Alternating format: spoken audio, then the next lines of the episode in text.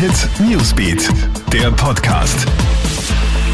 Schönen guten Morgen wünsche ich dir. Ich bin Smelly Tüchler mit deinem News Update für den Donnerstag. Wer wird nach den Hochrisikogruppen als nächstes geimpft? In Österreich ist ein ordentliches Gerangel um den Impfstoff ausgebrochen. So fordert ja ÖSV-Präsident Peter Schröcksnadel, dass die Athletinnen und Athleten möglichst rasch geimpft werden. Andere meinen hingegen, dass die Mitarbeiterinnen und Mitarbeiter im Lebensmittelhandel Priorität hätten. Immerhin sind diese ja tagtäglich im Kundenkontakt.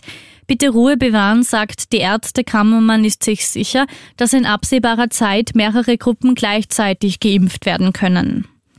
Rund um den Skilehrercluster im Tiroler Jochberg laufen jetzt behördliche Ermittlungen. Dort gibt es ja 17 Verdachtsfälle der britischen Coronavirus-Mutation. Die Betroffenen, größtenteils Briten, die zu einer Skilehrerausbildung nach Österreich gekommen sind.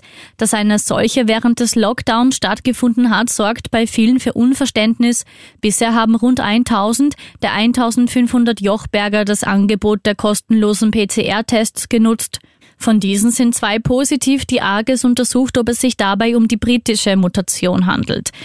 Amtsenthebungsverfahren 2.0. Das schafft auch nicht jeder. Nach der Stürmung des Kapitols durch seine Anhänger muss sich Donald Trump als erster US-Präsident in der Geschichte einem zweiten Amtsenthebungsverfahren stellen.